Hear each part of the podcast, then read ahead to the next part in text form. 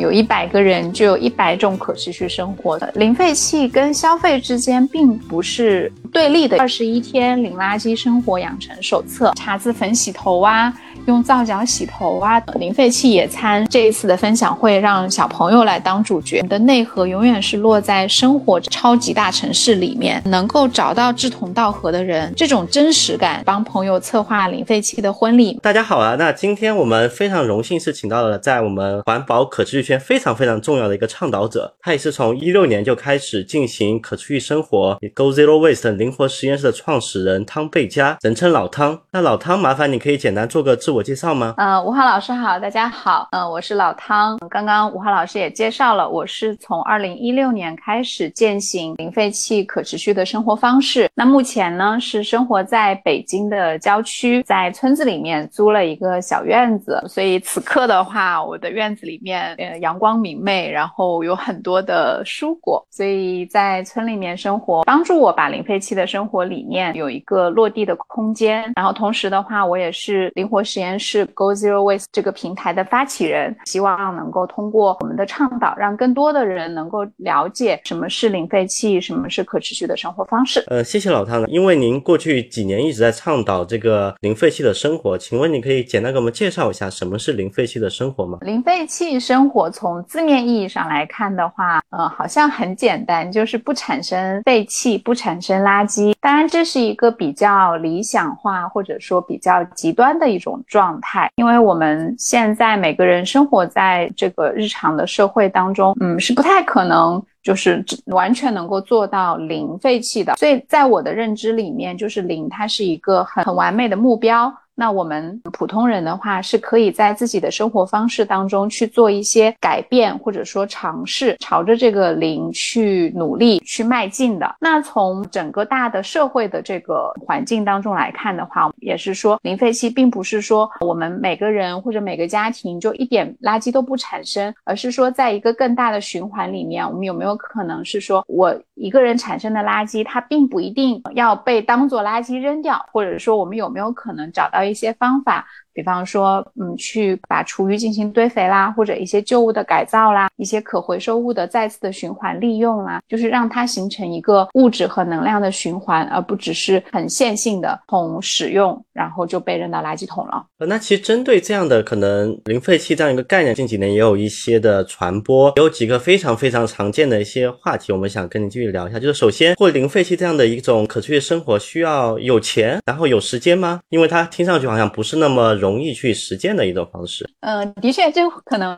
会是很多人听到这种生活方式之后会有这样的一个理解或者说误解，就是一定要有钱或者有时间才能来过这种看起来有一点麻烦，或者说在某一些方面，嗯，要付出。更多金钱的这种生活方式，那我们就来拆开来看好了。首先说有时间好了，因为时间可能在现在社会当中对大家来讲都很宝贵嘛。那其实我自己的一个经历，可能也代表了很多人的一个比较普遍的生活方式吧。刚刚我们也聊到，我是从一六年才开始践行这种生活方式嘛。那在一六年之前的话，我过的一个很平常的上班族的生活，每天上班下班。就时间也很紧张，那也希望说是可以通过这种方便快捷的这些工具也好，载体也好，能够让我自己的时间更加的充裕一些。所以为了追求这种方便的话，比方说我就会叫外卖啦，或者是在电商平台上面去购买一些食物啊，包括日用品啊等等的。看起来好像是比较的方便哈，但是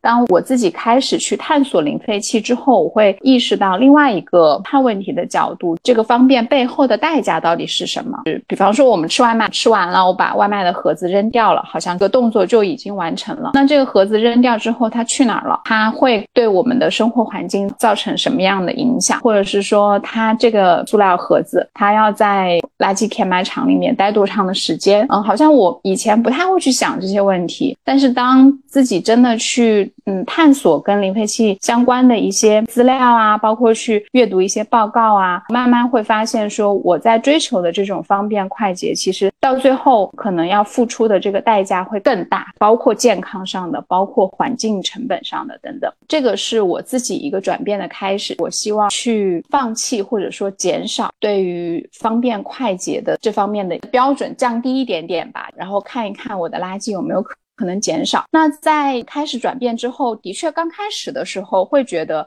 有一点不适应，因为毕竟那么多年都是靠一个手机就可以活下来的状态嘛。后来就会要去做一些改变，比方说出门去买菜的时候不能空着手去了，可能要准备一些袋子呀、饭盒呀，然后包括中午吃饭的时候也不能是那么简单的去叫一个外卖，然后呃，要么就是自己走到餐厅去吃饭，要么就是提前把午餐准备好带。看起来好像是付出了一些额外的时间和精力，但是当这个体系开始运转起来了之后，就比如说我现在的状态吧，出门要拿什么东西，要带杯子啦，带饭盒啦，带手帕啦，餐具啦等等，就是出门要带的这些东西，就跟出门要带手机、带钥匙一样的自然和平常。所以在时间这一块，我现在倒不觉得我有付出额外的特别多的时间来去践行。这种生活方式度过了刚开始的那个适应阶段之后，那后面我自己形成了一套新的这个体系。嗯，比如说我要去哪里买菜，然后我买菜的频率是怎么样的？比如说我在北京，那以前我住在城里面的时候，每个星期去一次北京有机农夫市集。那现在在村里面，村里面也有这些当地的生态农场。那我们自己买菜的频率也是一周一次或两次，就把这一周的食材都会买回来。所以其实这。这样，当一个体系开始自由的去运转起来之后，就会发现它并不会真的会需要我去投入更多的时间了，反而是这个习惯养成了之后，现在会觉得买菜也好，做菜也好，出门也好，都是很简单、很方便的了。所以我现在的方便跟我以前的方便，嗯，发生了很大的改变，那也给我带来了时间、精力上的一个节省，这是我自己对于时间这一块的一个理解啦。然后。再再说有钱，不知道大家就是理解是说可持续的生活方式是不是要去买很多东西？就刚刚听到我可能介绍了一些这些装备哈，嗯，什么饭盒啦、袋子啦、手帕啦之类的，嗯，但其实就首先并不一定非要去买这些东西，有一些是家里面已经有的一些装备，比如说筷子、勺子，家里面肯定是有的，那你。只要出门的时候记得把它带上就可以了。那再像一些棉布袋呀之类的，也不一定非要去。为了践行环保而去买东西，那也可以把家里面一些旧的袋子呀，或者是一些旧的衣服拿来做改造，这些都是 OK 的。所以在钱这一块的话，我自己反而觉得它是可能会是一种更省钱的生活方式，因为对待物品的态度发生了改变。像我以前的话，我是很喜欢买买买的。拿衣服来举例子好了，那我以前可能每个星期夸张的时候哈，每个星期都会买一件。衣服。虽然说这个衣服它的绝对的价格并不高，但是它在我的衣橱里面待的时间其实并不长，可能穿一季或者一年，这件衣服就会被扔掉了啊，被淘汰掉了。那嗯，但现在的话呢，我的衣服呢会。有两种不同的渠道吧，一种的话就会通过一些线下的二手交换的活动，那就是大家会把这自己闲置的衣服呀，包括其他物品带到活动上来，然后如果你有需要的话，你就可以拿，那这部分就是免费的。所以我过往几年里边基本上是没有怎么买新衣服的，包括我自己的衣服也通过这样二手交换的活动，有一些也是转赠给其他朋友了。当我们真的要去买一件物品的时候，我现在的购物的那个标准也会。发生一些变化哈，就是我可能会买一个，它的价格相对来说偏高，但是呢，它的质量会很好，也就是说，它能够陪伴我的时间会更长久一些。那么这样折算下来的话，如果我们看到每一次的这个穿着成本 cost per wear 上面来看的话，反而。这个价格会比以前这种买快时尚的，可能买完就扔掉的这种购物行为会更便宜一些。所以整体上来讲的话，我觉得可持续生活对我来讲反而是一个。又省钱又省时间的一种方式。那刚才我感觉老唐说的一点是非常非常重要，就是说我们在看每次购物的时候，可能以往我们只看到那个当下买的那个瞬间是否方便，但如果以可持续生活这样的一种角度来看，我们会关注到整体一个使用啊，包括你的一个产品的周期。但我也很好奇一点，就是说。你觉得在你过去这么几年的可持续生活还有零废弃的这样一个过程中，它给你带来了什么？除了你说的省时省力。还省钱，其实这还是一个蛮宏大的话题，因为这几年我自己的生活发生了挺大的一个变化的，带来的改变有好几个层面。从最简单的一个肉眼可见的一个方面来看的话，就是我们家的垃圾真的减少了。以前的话，我刚刚前面也介绍了，我是很沉迷在这种方便快捷的生活方式当中的，那就会造成很多一次性垃圾的产生，比如说快递的包装啦、餐盒的包装啦、食物的包装啦等等。等等，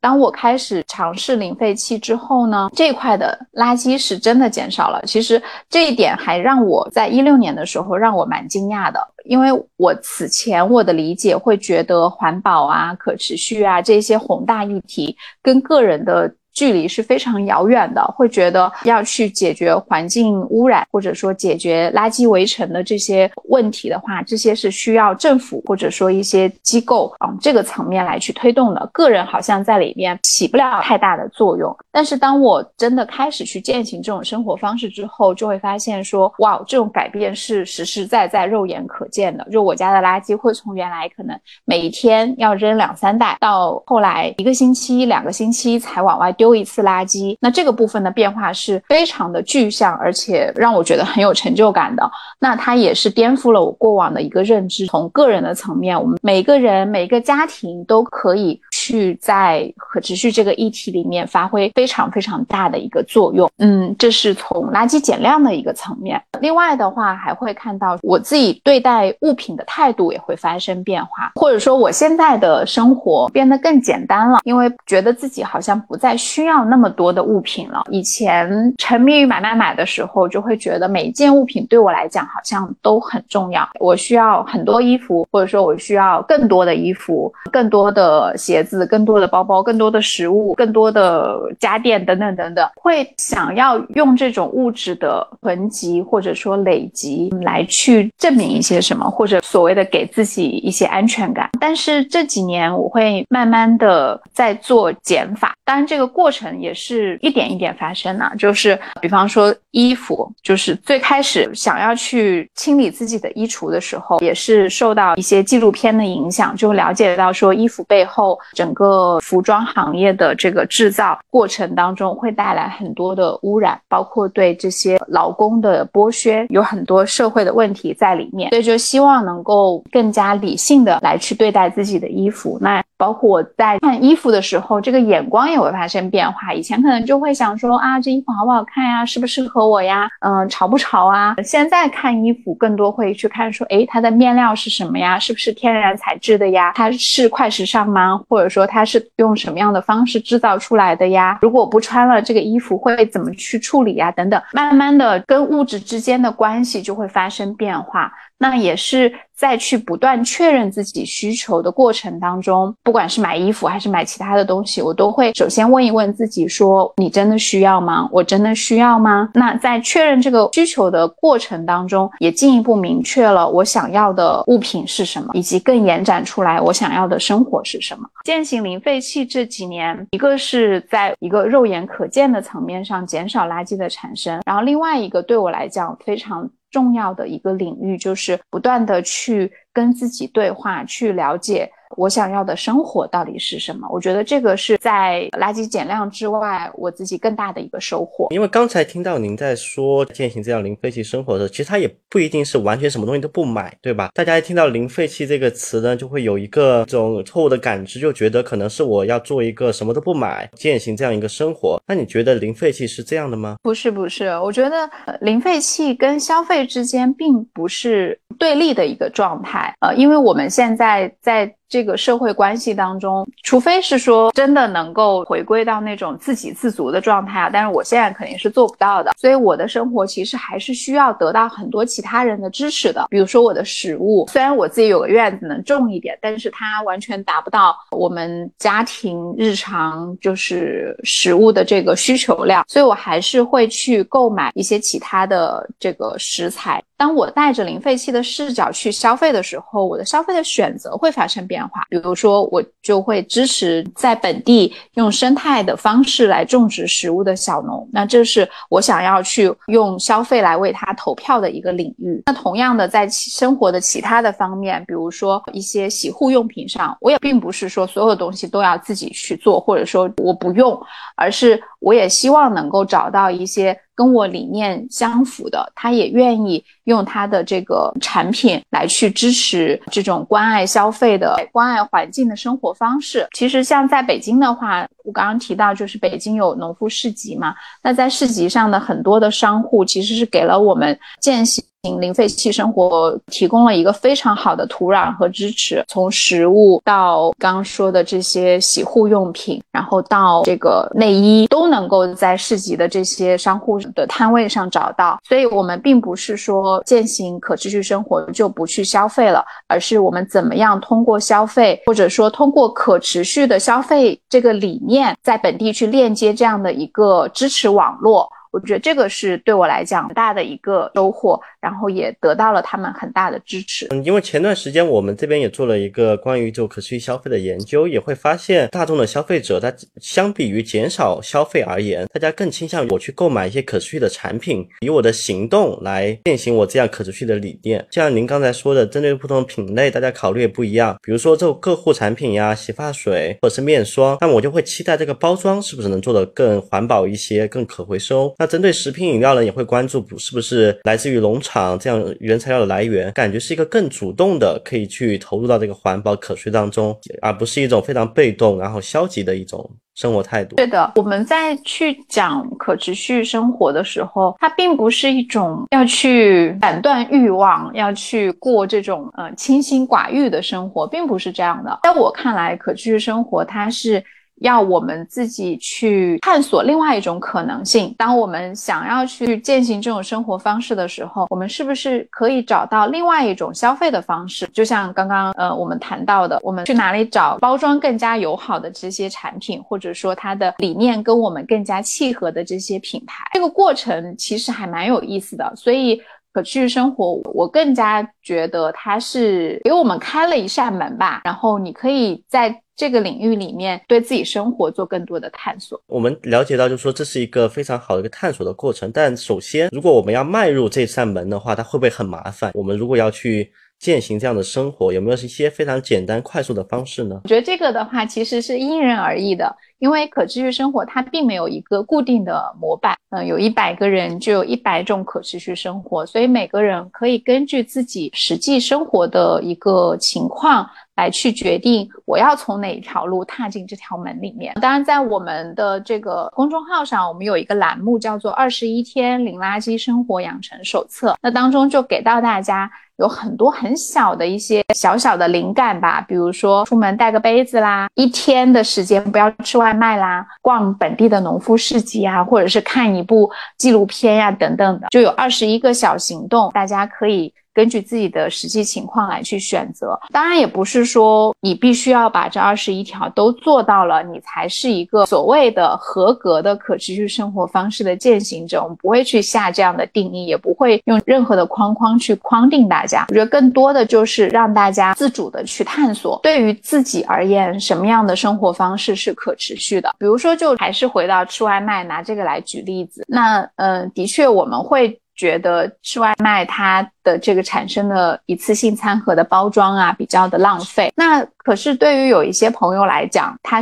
工作的节奏非常的快，午休时间，嗯，可能只有半个小时，在他公司附近又没有任何可以提供堂食的这些餐厅，那怎么办？如果非常刻板的硬性的规定他不能吃外卖的话，可能他这一天就没有东西吃了。那这种生活方式对他而言就不是可持续的。所以并不是说好像我们说。零废弃啊、可持续，你手上就要有一个所谓的指导手册，你要对着一个一个打勾，并不是这样的。而是要在自己的这个生活环境当中去找到让自己觉得舒服的一种平衡点吧，自己的这个生活质量不会受到影响，同时呢又能够。把可持续的理念带到自己的生活当中来。如果我们对于零废弃的理解，可能就像你说，需要更因为个人的状态，然后进行一个调整。它可能并不是一个绝对意义上的零，它可能只是相对于你的生活，你怎么找到一个舒适的方式来践行这样的零废弃或者可持续的，对你来说比较好的一个状态。就比方说我在北京，然后王老师在上海，那我们每一天面对的这个生活当中的行动和选择是不一样的。比如说我在家办公，然后我。的一日三餐都是在家解决的，那可能其他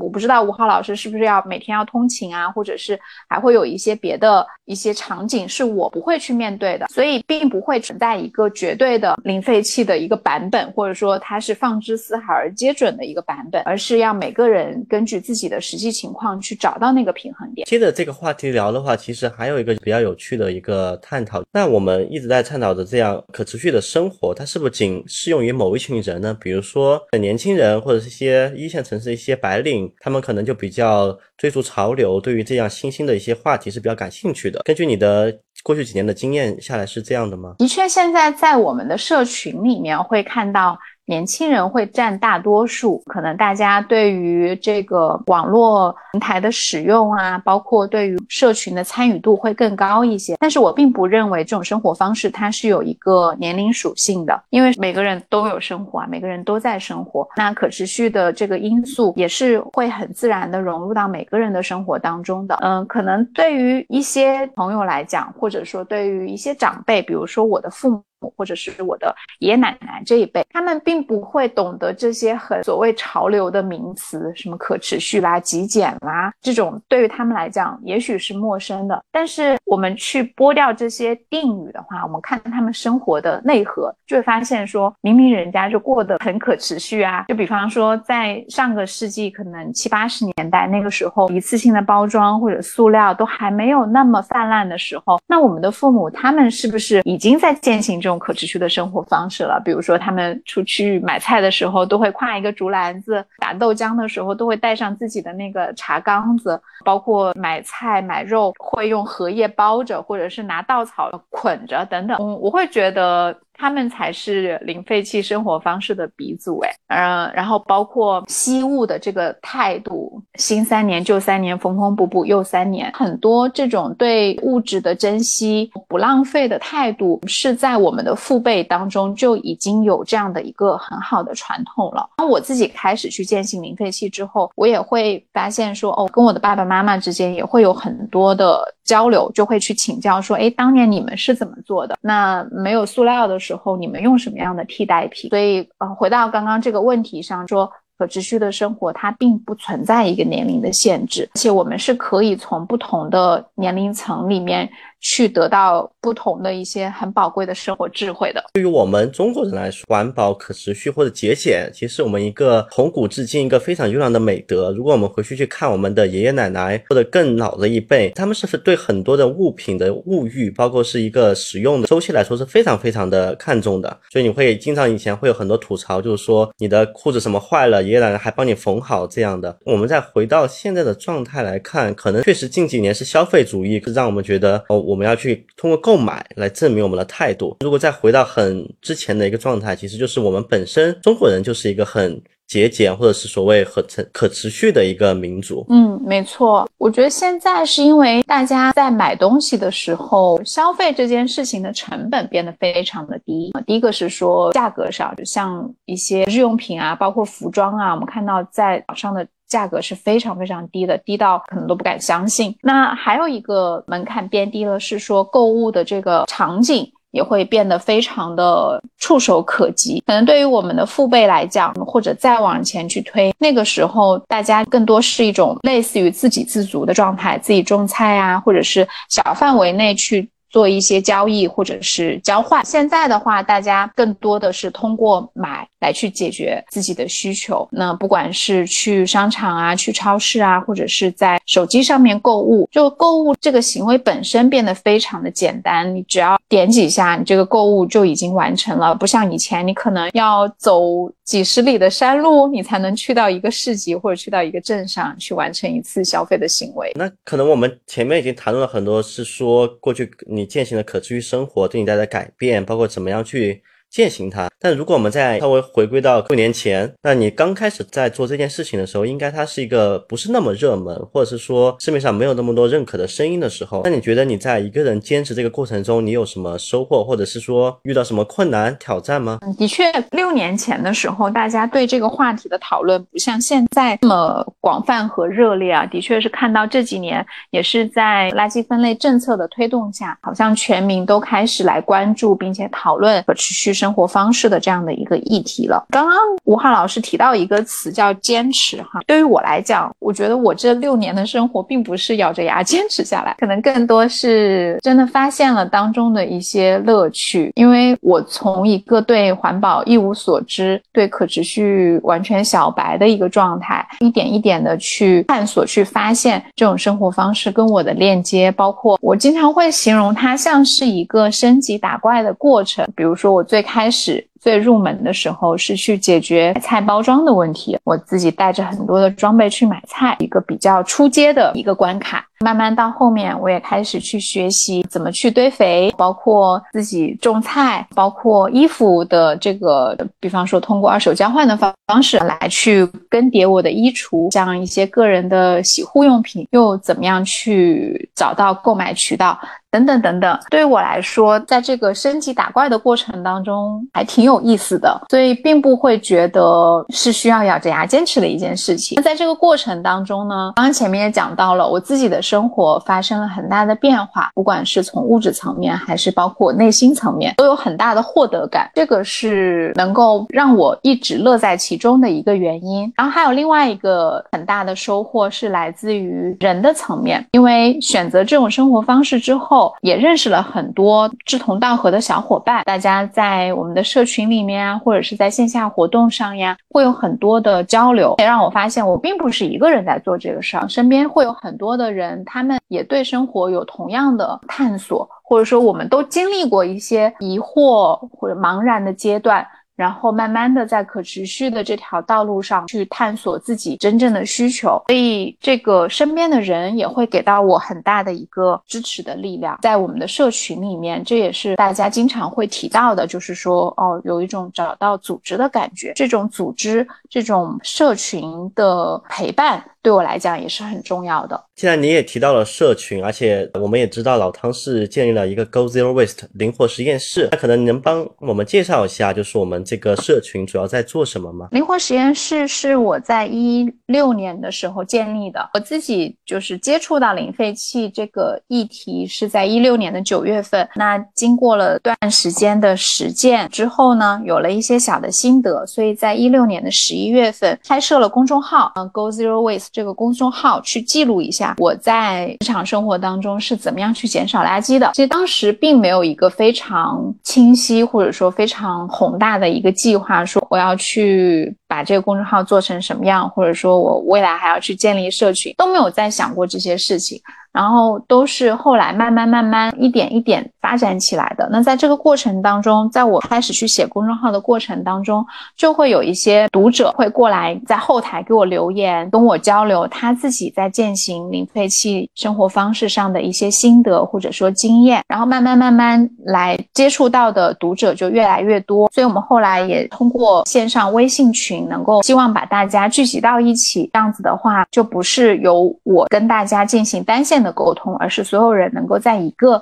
线上的空间里面去进行多元的沟通。我们社群最开始建立起来的一个缘起，呃，那到现在的话，我们已经建立了七个全国社群和二十二个城市社群。那灵活实验室主要在做的事情呢，可以分成三个角度吧。第一个就是在通过我们公众号啊，通过我们在社群群里面的一些分享啊，先从意识上去唤醒大家对于可持续生活议题的。认知。然后包括告诉大家为什么我们要去践行这种生活方式。那这个是意识唤醒的一个层面。那么第二个层面就是，当大家已经有了意识，下一步可能大家想要知道我可以做什么，那这个时候我们就为大家去提供方法，包括前面提到的二十一天的手册呀，社群里面大家每一天在分享的这些小的 tips 呀，都是非常实用、非常接地气的一些方法，能够帮助大家把环保的意识转换成行动。那第三个部分就是建立连接，也就是通过我们的社群还有线下线上的活动，让大家彼此能。能够找到对方，特别是同城的小伙伴，可以借由线下的活动去跟在这个城市里面跟自己有同样爱好的这些小伙伴去见面，甚至成为朋友。所以这是我们主要在做的三件事情。我自己也作为是 Go Zero Waste 成员的一部分，其实我发现里面的活动是非常很多样的。那我们也会看到，现在 Go Zero Waste 已经变成一个全国有二十二个城市的社这种小分队。我们一般是怎么样去组建这样一个小分队吗？最开始组建同城。社群就是出于大家的需求吧。最开始我们只有一个大的全国的社群，就是不分地域的。那个时候我就会在里面经常去分享一些我们在北京做的活动的一些图片呀，包括一些其他的信息呀等等的。我记得当时我们就在北京做了零废弃的野餐嘛，大家就觉得哎还蛮好玩的。那组织起来也不是很困难，所以就有一些其他城市的小伙伴心里面就开始蠢蠢欲动，说哎那我们有没有可能在我所在的城市也去组织类似的活动呢，所以后来渐渐的就会有一些小伙伴自告奋勇的来举手，说我能不能在我的城市，比如说成都或者深圳、上海，来组建一个本地的小分队，然后去找到当地的一些小伙伴，大家一起来玩耍。所以其实最开始建立社群的想法都是很单纯的，就是为了让自己能够找到人，然后大家一起快乐的玩耍。慢慢的话，现在已经扩展到二十二个。城市了，当中有一些社群是这个社群的小队长是来自于我们全国社群的群友，那他在全国社群里面已经待了蛮长时间，也看到其他城市在做的一些活动。所以呢，他就愿意来去组建当地的这样的一个社群，然后也有一些的话是我们定向去邀约的，就我们认识一些伙伴，觉得诶他还蛮有潜质，帮我们把这个城市张罗起来的，所以也会跟他私下去聊一聊，说诶愿不愿意来帮我们张罗这个小分队啊之类的。所以到现在也是得益于这些志愿者的支持吧，二十二个社群。嗯，都在运行当中。关注了您的公众号或者加入了社群以后，你怎么让这样的一些感兴趣的人沉淀下来？你有没有一些什么经验，或者有没有一些小的方式方法，能够让这些人很快的意识到这种可持续生活的必要性？这样，我们向大家敞开这个社群的入口，但是大家要进入这个社群，一定是他自己主动的一个选择。他可以通过我们公众号看到加入社群的方式，添加我们小助手的微信，然后跟小助手。成为好友之后，才会被拉到社群里面来，或者是在线下的活动上跟我们的志愿者有过沟通，然后通过我们的志愿者拉到社群里面来。所以我觉得加入社群的这个成本还挺高的，他要自己有一个蛮高的主动性，他才会成为我们社群的小伙伴。也是因为这样的一个路径，会让我们看到说，大家本身对于这个议题的关注度是比较高的，也就是说，他的环保的意识觉悟是比较。高的，也很好的帮助我们去定位，就是说，对于我们社群里的伙伴，不用做太多意识上的宣传教育，不用再讲大道理，跟大家讲说为什么我们要关注环保啊，为什么环境问题很糟糕啊，等等等等。我觉得这些是省了我们很大的一个工作量的。所以，更多的我们在做的事情，就是为大家去提供方法，告诉大家你可以怎么做。当然，社群里的伙伴看了二十一天手册的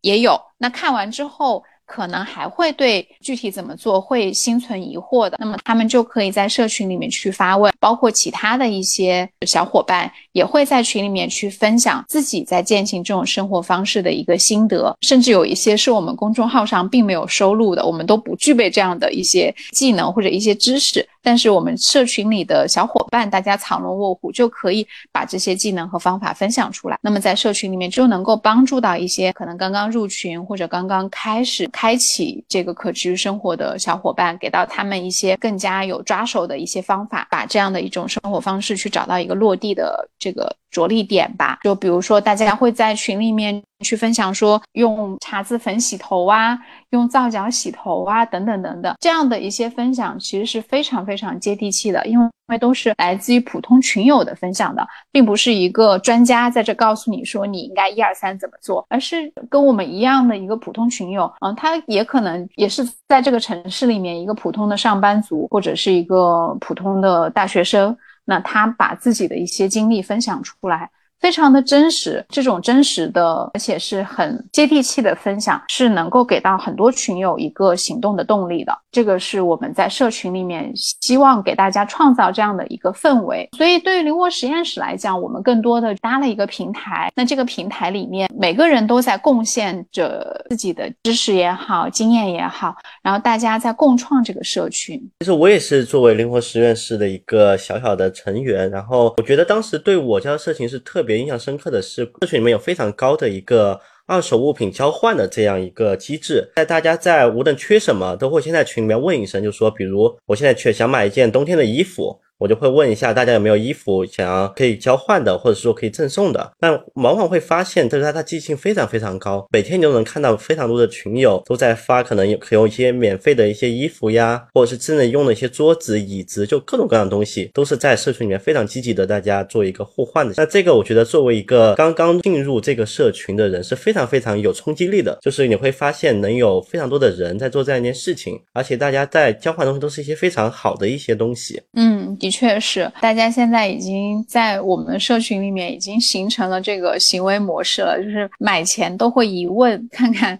嗯其他的群友有没有闲置的可以可以拿来用的，就不用。去买新的，包括一个物品，当自己不再需要了的话，也很自然的会在群里面去问一下，哎，有没有其他的小伙伴能用得上？这个算是我们在特别是疫情这几年线下的二手交换的活动没有办法像之前那样稳定的开展，那么线上的这个社群也是起了一部分弥补的作用。嗯，那还有一个非常印象深刻的，就是说我们灵活实验室其实有非常多非常多有趣的活动，就特别是之前线下有很多像二手交换呀。还有我们的工作坊，然后甚至我看到上周末我们还有一个小朋友的环保的圆桌讨论会。那我们也很想好奇，想问一下老汤，就说我们是怎么样去设计这样的活动的？因为是都非常非常的棒。其实我觉得我们自己在去想这些活动的时候，并不不是一个人或者一两个人拍脑袋想出来的。就首先我们会有一个共创的小组，我们叫灵活光之队，灵活实验室的光。那么这个光之队里面呢，就集聚了大概有五十多。多名成员都是来自于我们的各个城市的社群的小队长，那也包括我们自己工作组的成员。那么大家在光之队里面就会经常去讨论一些活动组织的方法呀，包括哪个城市他做了一场什么样的活动，觉得诶效果蛮不错的，就会把这个经验分享在群里面。下一次可能其他的城市。得到了这个灵感之后，也会举办类似的活动，这样子。就比方说，零废弃野餐是我们算是蛮蛮受欢迎的一个活动吧。那么最开始是在北京做了一两次的尝试，呃，发现大家来参加活动的小伙伴，大家体验都非常的好，因为本身野餐就是一个会让人心情愉悦的一个场景嘛。那么我们又在这个野餐里面又加入了一些新的玩法，希望大家用自己的容器把食物带过来呀。不要产生一次性的垃圾啊！那在这个过程当中，就自然而然的，大家就已经开始在践行零废弃或者说垃圾减量的这个尝试了。所以它是一个大家玩的又很开心，然后又不知不觉的减少了垃圾的这样的一个活动。那后来我们就想说，那这个活动其实可以在更多的城市去推广开去。所以呢，我们就会把北京的一些经验总结了一下，就给到其他的城市一个小小的工具包吧，就告诉大家说，如果你想要组织一次。次零废弃的野餐大概可以啊怎么做？嗯，会有一个小的活动手册给到大家，然后包括二手交换也是一样的，所以。有很多的，现在大家看到的一些活动，都是前期经过了很多次的尝试，然后慢慢慢慢有了一个比较成型的一套工作的手法，然后再在这个手法上面不停的去迭代。那另外的话，这几年受疫情的影响，我们也没有办法像之前那样开展非常频繁的线下活动，所以有一部分的精力和关注度就会放到线上来。那我们当时在二零年的时候，疫情刚起来的时候，也会想说，那有哪些形式的活我们可以放到线上来做呢？比方说野餐这种的话，可能就没有办法在线上做了。那我们在线上可以做什么呢？后来就聚焦在两个活动形式上了，一个是那个观影会，每个星期跟大家组织一场环保主题的纪录片的观影。那么大家是可以在线上就可以操作的，自己在自己的设备上去看这个影片，看完之后我们再回到社群里面去做一些交流和讨论。所以这个是可以不受地域限制就可以去操作的一次线上的活动。读书会也是一样的，还有就是包括一些分享会。那我们没有办法在线下把大家聚集到一起，那我们就通过线上的这样的一个形式去进行分享和交流。包括刚刚提到的这个上个星期我们做的小朋友的圆桌会，呃。因为刚好是临近开学季了嘛，现在是八月底，开学的时候，很多的小朋友和家长都会要去买一些新的东西，包括书包呀、文具啊等等的。这个活动的灵感也是来自于我们有一位我们光之队的伙伴，他在。陪一个小朋友去逛文具店的时候，就会发现文具店里面有好多好多新的玩具，就特别是在开学季推出来的。那还会给到小朋友一个必买清单，就是你开学新学期你一定要买的哪些哪些东西。所以带着这个想法回到光之队里面，大家就有讨论说，那我们是不是可以就这个话题来去展开一些讨论？因为在我们的社群里面也有很多的家长，那我们可以去问问他们。他们的小朋友在开学的时候啊，有哪些必须要买的东西？后来有了这个想法之后，我们又讨论了一下，之后就又突然间另外一个灵感冒了出来，就是说我们为什么不直接去问小朋友呢？可能会更直接，更能够听到一手的信息，而不是通过家长来转述。所以呢，我们就决定这一次的分享会让小朋友来当主角，听听他们是怎么说的啊。这也是给了。我们一次全新的尝试，然后也看到了，我们请了三位嘉宾嘛，小嘉宾，两位是六年级，一位是四年级，会发现说，哎，大家对于买东西啊，包括自己身边一些其他的环保的行为，比如说在学校吃饭啊，或者是跟自然的关系啊，都有很不一样的体验，就大家的视角还蛮多元的，所以这也是让我们觉得很惊喜的一次尝试，可能未来还会开发更多的这个系。列的活动，感觉就是说，在我们 Go Zero Waste 这个社群里面，是一个非常非常活跃，就是每个人可能有很多人都愿意积极的分享他对于这个环保的一些看法，包括就交换这类物品。那你觉得是什么样的一种动机，或者背后什么样的原因，然后造成我们这个这么活跃的这样一个社群呢？嗯，我自己理解哈，我们在做的事情，它并不是一个特别高大上的一件事情，或者说它的技术门槛也没有那么的高。虽然我们会讲可持续啊、零废弃啊、环。环保呀，这一些主题词，我一直会认为我们的内核永远是落在“生活”这两个字上。不管你是可持续生活、零废弃生活、低碳生活、绿色生活，万变不离其宗的，就还是“生活”这两个字。那生活本身就是跟大家息息相关的。那生活无外乎就是衣食住行啦，这些鸡毛蒜皮的小事啦。因为每个人在这个话题上面都会有自己的。经验，因为我们每个人每天都是在在践行生活这件事情嘛，所以不管是通过二手交换，就是闲置物品的处理，它也是生活的一部分；或者说像我刚刚说到的，怎么吃饭、怎么做饭，它也是生活的一部分。还有每天洗头用什么，洗衣服用什么，这些都是。生活当中非常非常稀松平常的一些小事，但恰恰是这些小事构成了我们每天的生活。那在这个社群里面，我们也是希望不能说引导，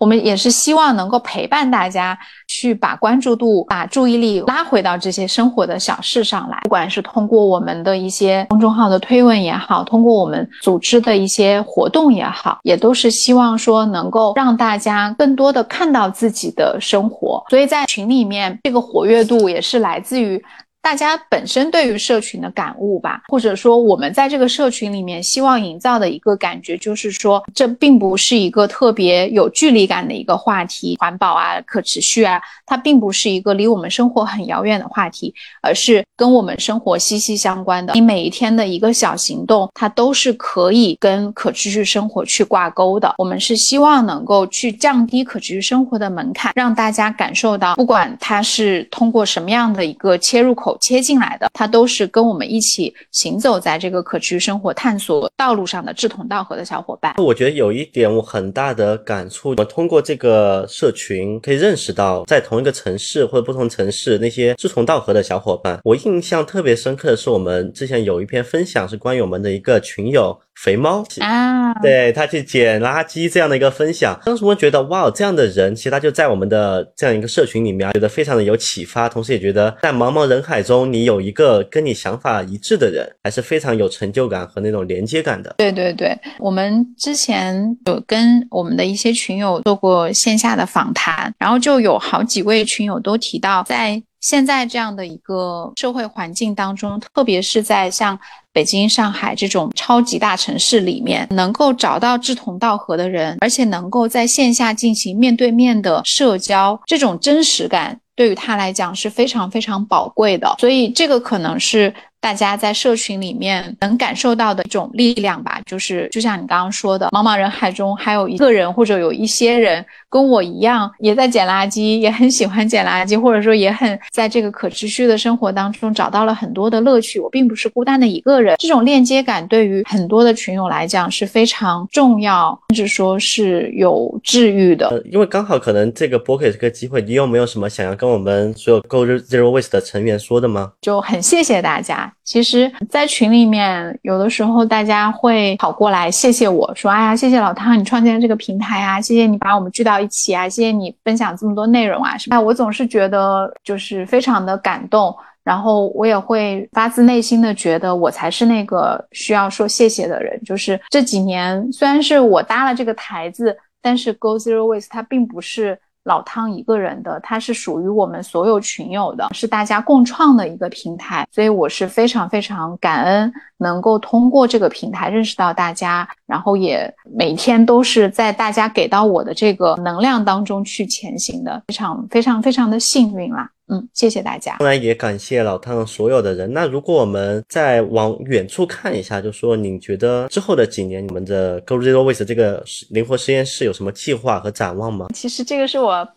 很不擅长回答的一个问题，几年的展望和计划。因为比如说，我站在这个时间点上回头去看看我们过往这几年走过的路，有很多活动也好，有很多项目也好，都并不是当初被设定的，并不是被计划的，而是在往前行进的过程当中，有一个蛮有意思的想法蹦出来了，我们也没有对他 say no。然后就尝试了一下，就会发现，哎，还蛮好玩的。嗯，所以再往后看，我们看未来这几年的话，我现在也并不会去有太多的预期。那对于我们来讲，我们更多的保持一个开放的心态，在这个过程当中，可能会有一些好玩的人、好玩的事来找到我们。说不定就一起会促成一些新的项目吧，比如说像我们去年也有在帮朋友策划零废弃的婚礼嘛，那未来是不是婚礼有可能成为我们的一个板块？我们现在也不好说。当然，我们就是会保持这个开放性，包括对于一些可持续产品的推荐呀，还有就是去开发更多的线上线下的活动呀，等等等等。这些都是在我们看来是可能会发生的事情，我们并不会对它有任何的排斥。我是很期待我们社群的成员也好，或者是其他对这个议题感兴趣的伙伴也好。都可以来找我们玩，我们也很期待大家在一起可以迸发出来更多有意思的点子吧。看到你有策划一个可持续环保的婚礼，那请能你能给我们简单介绍一下是怎么做的吗？这嗯，去年挺有意思的，去年的秋天连着参加了两次零废弃主题的婚礼，有一次是规模比较大的，我的一对朋友，因为本身他们就在践行这种可持续的生活方式，对自己的婚礼有很多的想象，所以他们就花了半年的时间为自己。打造了一场零废弃的婚礼，是在一个小树林里面。现场的话，没有任何一次性的这些器具，所有的包括花材都是在这个营地里面，当天新娘子自己去采来，然后自己布置的。所以参加完那个婚礼之后，我还蛮感动的。婚礼本来就是一个很圣洁、很有仪式感的这样的一个场景。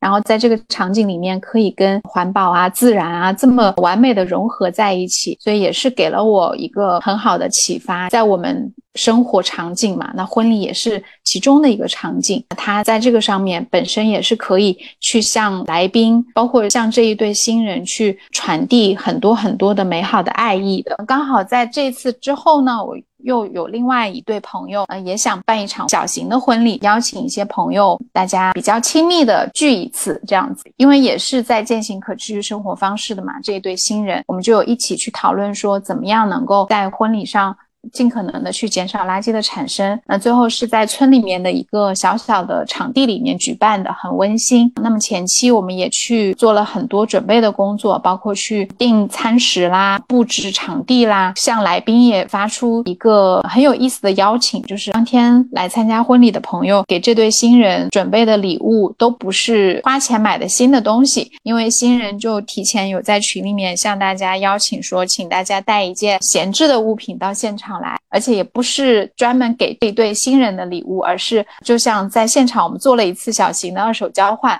大家来体会了一下旧物新生跟这个婚礼的结合。所以那天来参加活动的宾客，大家都觉得蛮新鲜的这种体验。然后有很多的朋友也会觉得，对他们来讲是一次跟可持续生活的一个尝试吧，给到他们一个入口，是说哦，原来，比方说。对他们来讲，原来我们的这个闲置物品还可以通过这样的方式被当做礼物流转出去，而且受到对方的喜爱和带着感谢的接受，所以他们也是蛮。期待说未来还可以更多的去参与到这样跟可持续生活相关的一些活动当中来，所以这两次跟婚礼的这个接触，的确会让我觉得，哎，还蛮有意思的。说不定未来啊，我们真的可以在可持续零废弃婚礼这一块做更多的探索。那我们期待你能有更多的探索在这个方向。我相信是很多人都愿意去参与或者是去举办这样的一种婚礼的。那最后可能想问问一下，就是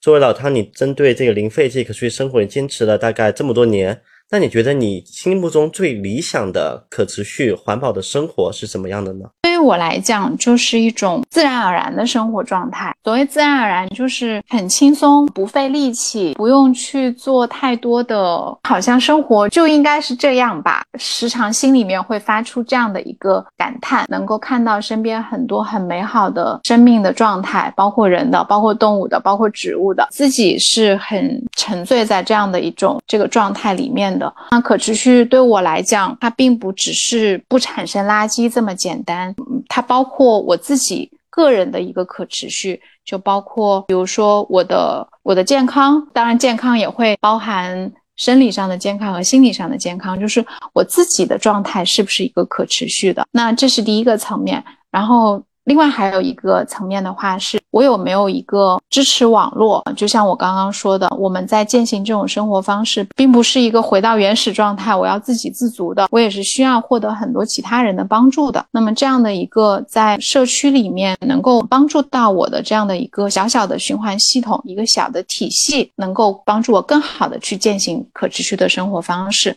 那这是一个部分，也包括这个知识体系，也包括我刚刚说我们的光之队，虽然。大家是在线上，很多的朋友我们都没有见过面，但是大家心灵上的这种默契和连接感是非常非常的强的，所以这个也是能够帮助我践行可持续的一个方面吧，或者说它这样的一个支持网络本身对我来讲就是我可持续生活的一个重要的保障。如果没有他们，如果只是我孤孤单单一个人的话，可能我的生活也谈不上可持续。所以我的可持续生活就除了我自己之外，也包括这个。小体系的一个可持续。最后，你会不会有一些书或者一些电影可以给我们做一些推荐呢？刚好我们这段时间每个星期都会在社群里面给大家推荐一本书或者是一部纪录片。那我就分享上周刚刚跟大家分享的这一部纪录片，呃，电影吧，应该。说叫做 Fly Away Home，伴你高飞。它是讲一个小女孩怎么样帮助十六只大雁宝宝飞到南方去过冬的一个故事。那也是非常非常疗愈的一个电影，在这也推荐给大家。相信大家如果看了的话。